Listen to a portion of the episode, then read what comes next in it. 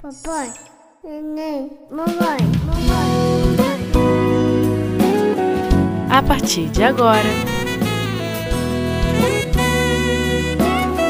a família na visão espírita.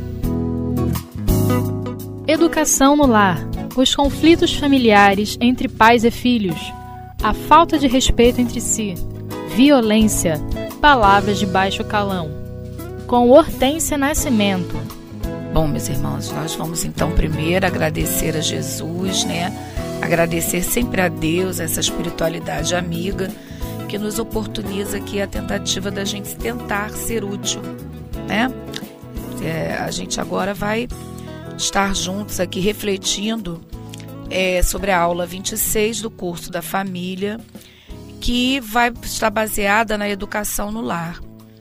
E é, o nosso estudo agora ele vai se focar nos conflitos entre pais e filhos, né? A gente vai conversar sobre isso hoje, se retendo em relação à falta de respeito, à violência, a palavras de baixo calão, né?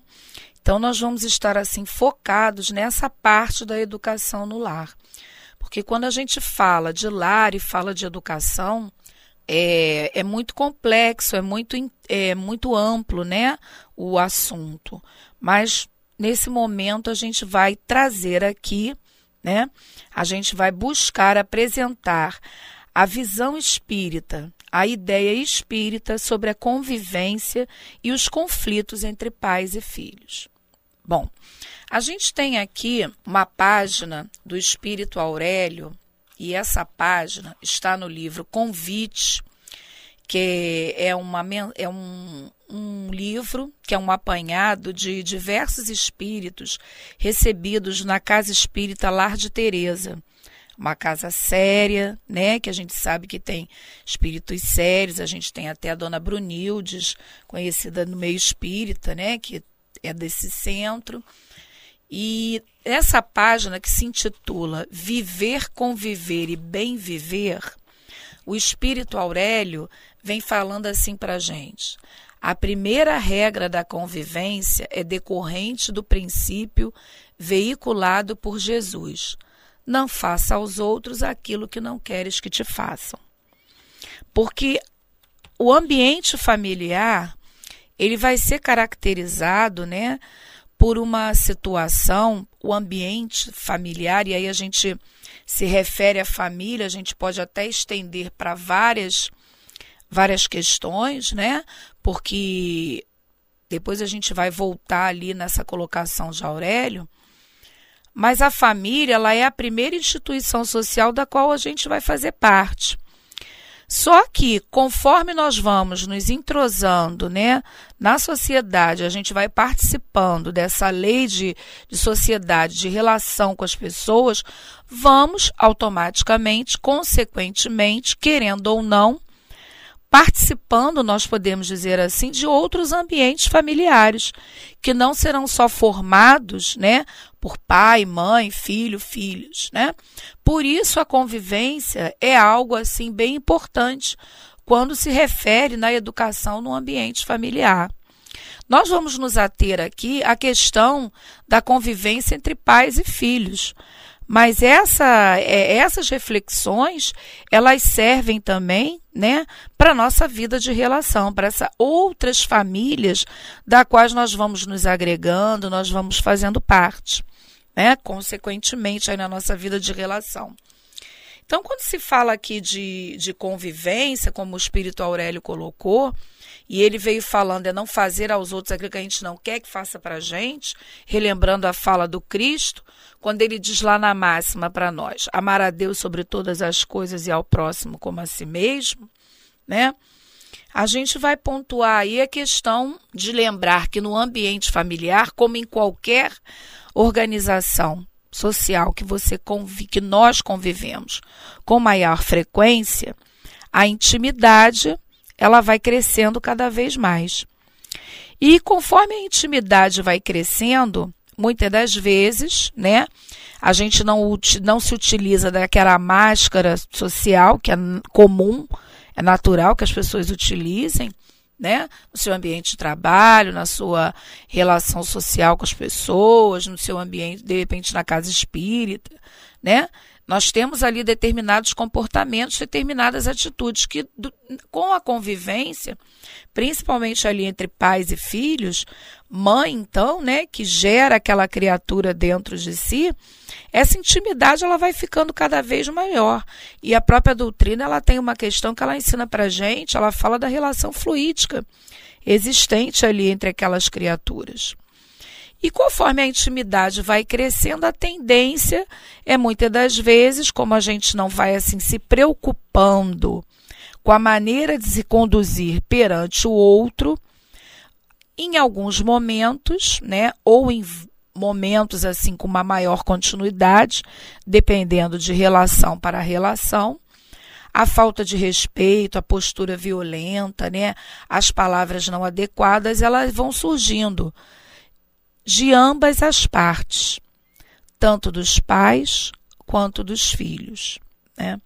E cabe aqui, já que a gente está falando dos, que, dos ensinamentos do Senhor Jesus, nós relembrarmos né, o, dito, o dito bíblico é, de Jesus, lá em Mateus: Bem-aventurados os mansos, porque possuirão a terra, os pacíficos, porque serão chamados filhos de Deus.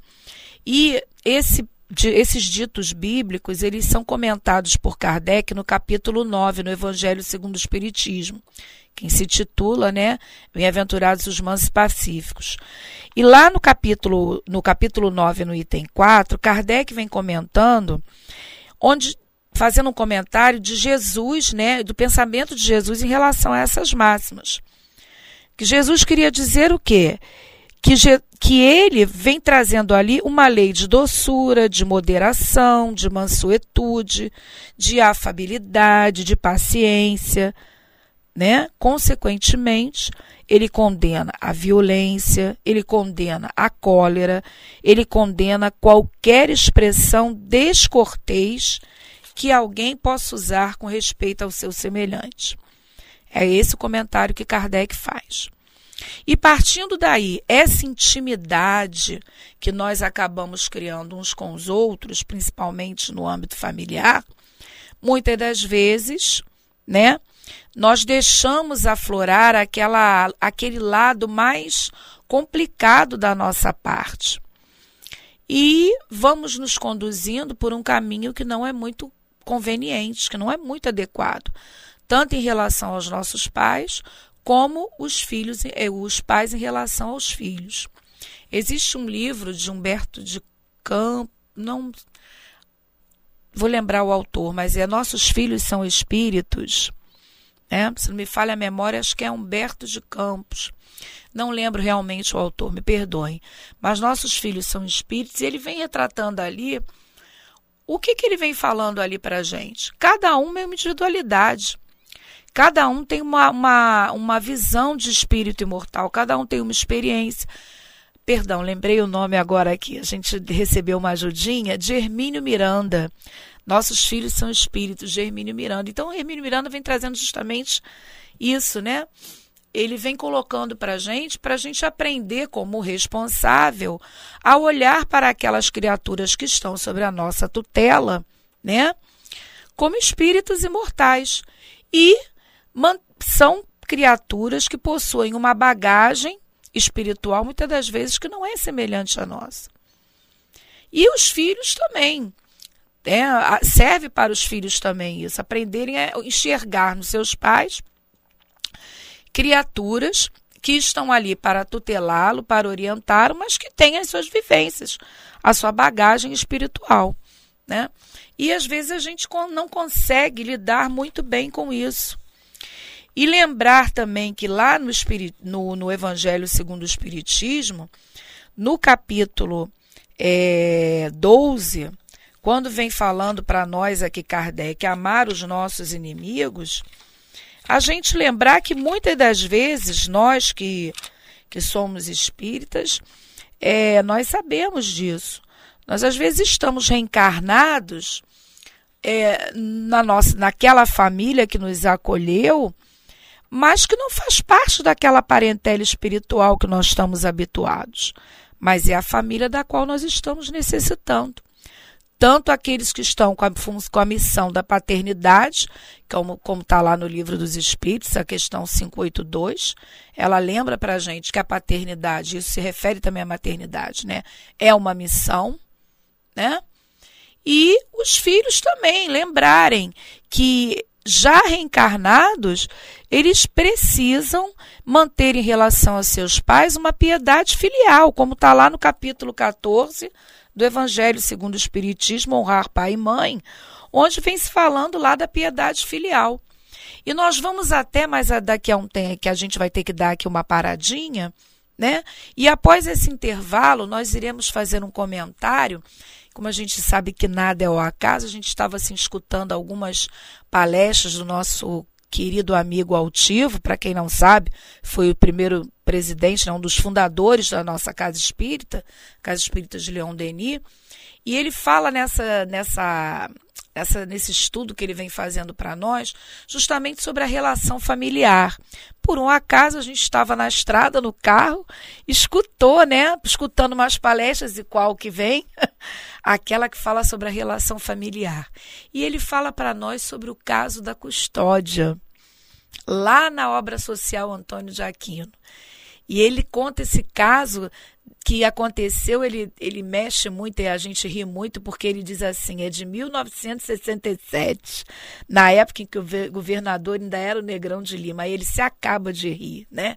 E a gente vai falar sobre a custódia, porque quando ele traz esse exemplo para nós, nós vamos aqui resgatar esse exemplo que ele trouxe da sua vivência, mostra para nós o valor que nós temos que dar em relação aos familiares que nos acolhem e que muitas das vezes nós menosprezamos e não aproveitamos a oportunidade nos baseando numa relação onde a falta de respeito, onde a violência, onde as palavras que ferem o sentimento estão sendo ali colocadas em primeiro lugar.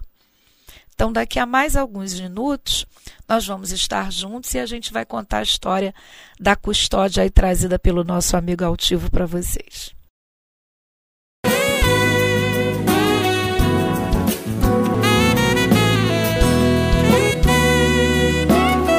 A família na visão espírita. Bom, então vamos lá, né, meus irmãos? A gente dá continuidade a esse estudo sobre a educação no lar e nós estamos aqui dando prosseguimento a esta aula 26, onde nós estamos tratando dos conflitos entre pais e filhos, né? Falando da falta de respeito, da violência, das palavras de, de má qualidade que a gente usa dentro, às vezes dentro do nosso lar, com os nossos familiares. Anteriormente, aqui antes da gente dar o nosso intervalo para a gente beber uma água, né? Nós estávamos comentando sobre uma história do nosso querido altivo, do nosso amigo, onde ele falava da custódia.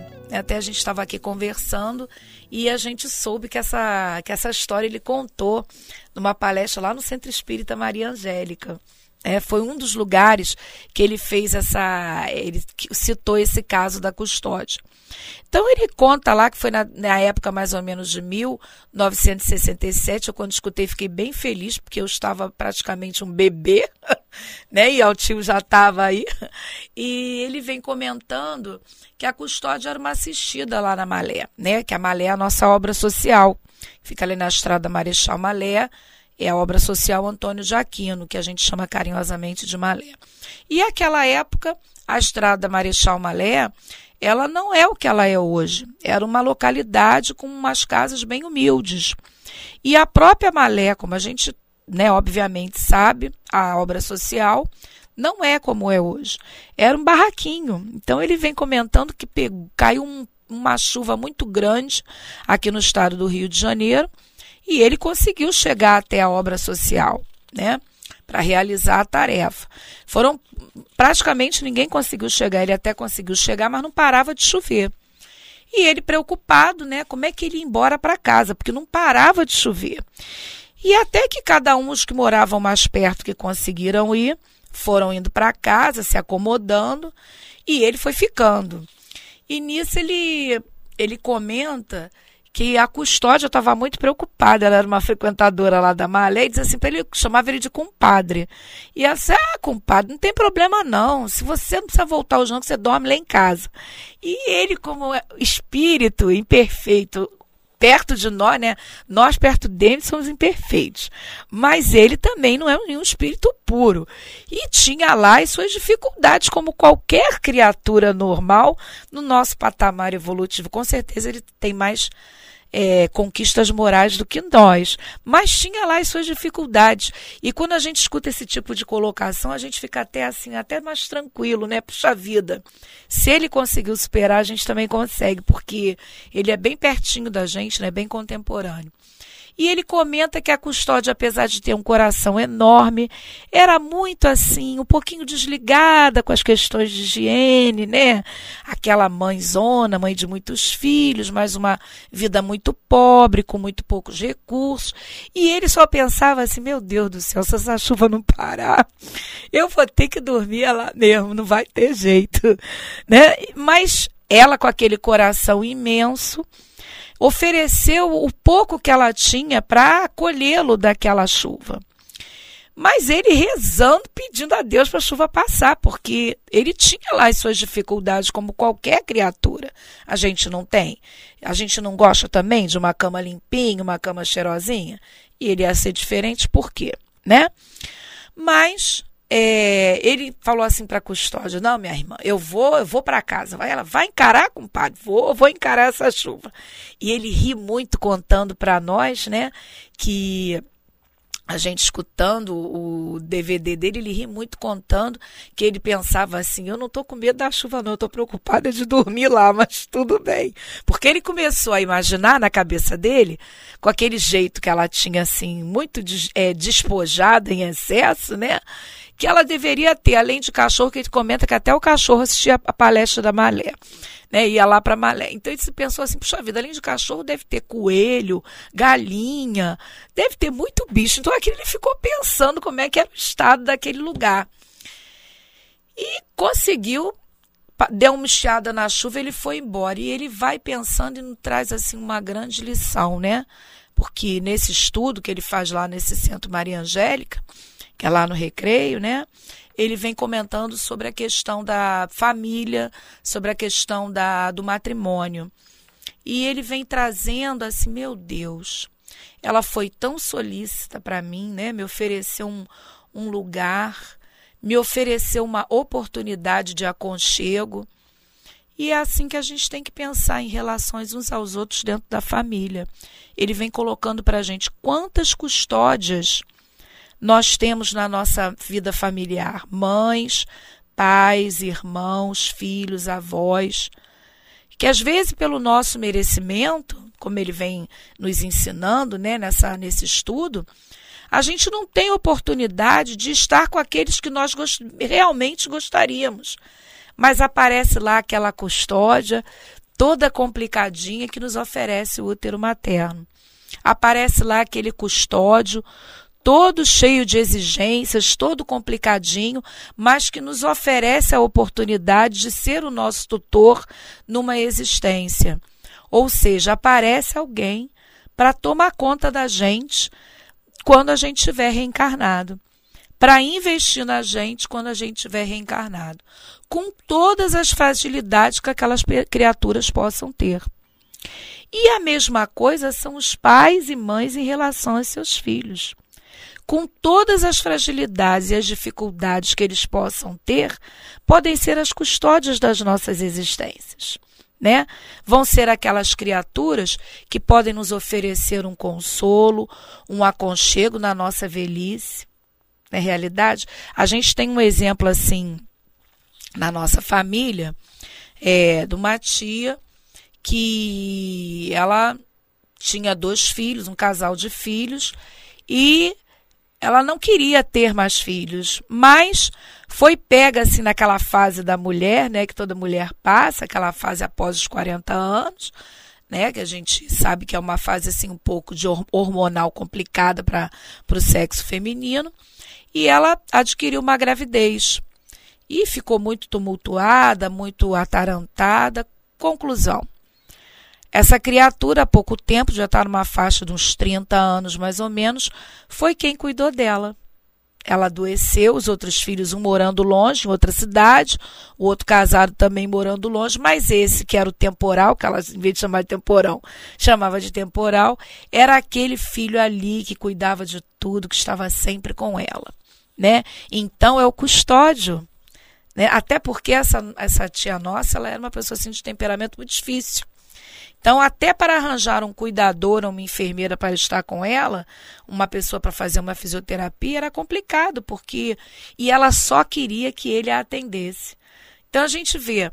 E às vezes a gente banaliza a oportunidade de estar junto àquela pessoa, né, aquele, aquele ser, adquirindo uma conduta inadequada. E aí os pais que estão ali para tutelando, aí a gente agora fala em relação né, aos tutores, que são os pais e as mães, às vezes esperam ter um comportamento adequado dos filhos e não sabem dar o exemplo adequado. A gente vê muito isso hoje em dia.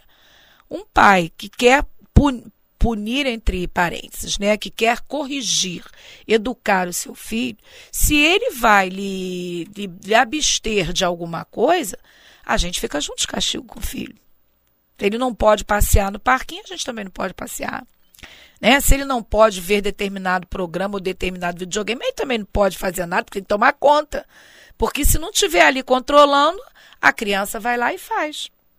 Né? Então, é difícil, porque às vezes essa nossa vida do cotidiano, que é uma vida muito atarantada, quando a gente tem a oportunidade de ter um descanso, a gente não quer estar tá tomando conta ali do, do pequenininho que está fazendo a coisa errada, a gente quer estar tá descansando, quer estar tá indo curtir o dia de descanso, quer estar tá aproveitando, até junto com eles mesmo. Então, educação é complicado, porque a gente precisa. É, assim, abrir mão de determinadas situações. E até relembrando assim, essa, essas falas do nosso companheiro altivo, uma coisa que me chamou a atenção também, que cai, calha muito bem aqui nessa questão do conflito entre pai e filho, né? A gente lembra que quando a gente fala de abrir mão, nós estamos tendo a oportunidade de aprendermos a ser solícitos, aprender a, a dividir uns com os outros. Né? E se a gente não trabalha em nós essa mansuetude, essa pacificação dentro de nós, qual é o exemplo que a gente vai dar para aquela criatura que está sob a nossa tutela? Aí a gente vê aí as ciências relacionadas ao estudo do comportamento, trazendo para nós algo que a doutrina espírita já vem falando assim há muito tempo, né? Quer dizer, reforçando a ciência, reforçando o que a doutrina dos espíritos traz, e a doutrina dos espíritos também reforçando o que a ciência vem trazendo. Se nós damos o exemplo para aquela criança, ela vive num ambiente estressado, conflituoso, onde as palavras inadequadas são trabalhadas, o que, que ela vai oferecer para a gente? Se nós somos o exemplo dela. Ela vai oferecer para a gente as palavras inadequadas, o ambiente é, inadequado, a violência, né? A gente observa, a gente tem assim um caso para contar dentro da área da educação. A companheira tinha lá uma aluninha e ela lá quatro anos com mais determinados comprometimentos, né, na área da, do autismo e ela estava muito bem morando com os avós. Quando ela passou sobre a tutela dos pais, ela começou com uma postura de bater nos coleguinhas e na própria professora. Algo que ela não, ela não tinha. E aí, consequentemente, como é que, que a gente começa a, a, a imaginar, né? Ela está vendo isso em algum lugar, ou é num desenho que ela esteja vendo, ou é em casa que ela está vendo. Né? Então a gente observa, né? E dali, toda vez que ela batia, a colega beijava as mãos dela e dizia, menina bonita. Aí fazia carinho. Então ela começou a fazer carinho de novo, quando se relacionava com a professora. Né? Interessante. Então a gente vê, nós damos exemplos. A gente tem aí é, uma lei, a lei do, do estatuto, estatuto da Criança e do Adolescente, que vem resguardar, é um progresso, né? É um progresso, vem resguardar aí as crianças, que às vezes, infelizmente, estão sob tutela de companheiros, de pedir irmãos que estão tendo um comportamento inadequado, né? Então que a gente leve dentro dos nossos corações nas reflexões de hoje, que ainda vai continuar aí, né, na aula 27, pegando uma outra, um outro âmbito, de, um outro, uma outra parte desse estudo do, da educação no lar, mas que a gente leve como responsáveis que busquemos oferecer o melhor aos nossos filhos, em termos de convivência, em termos de exemplos de conduta. Né? E que os filhos valorizem, honrem seu pai e sua mãe. E entendam que os pais e mães também têm as suas fragilidades. Mas que é como o Aurélio vem colocando aqui para gente, né? Que a gente busque é, refletir, descobrindo que nas lutas da convivência, nas é, queixas insignificantes que às vezes a gente vai fazendo, a gente às vezes altém pacientemente a nossa voz pelas exigências descabidas, pelos excessos de melindres. E aí a gente puxa um fio de uma meada chamada discórdia uma meada que é interminável. Então, que, que nós responsáveis e que nós filhos busquemos manter um ambiente de pacificação, de equilíbrio e, quando necessário, que a gente busque ajuda. Nós temos a ajuda aí da, da ciência, com as terapias, busque ajuda na própria casa espírita, nós temos atendimento fraterno, temos o curso da família, temos o receituário espiritual mediúnico que pode nos orientar, mas que a gente sempre busque esse auxílio para valorizar a oportunidade que nós estamos tendo de estarmos uns com os outros, porque nenhum de nós conhece a história de cada um, né? Então que a gente valorize isso e busque cada vez mais vi viver bem para viver em paz. Que o Senhor Jesus nos abençoe.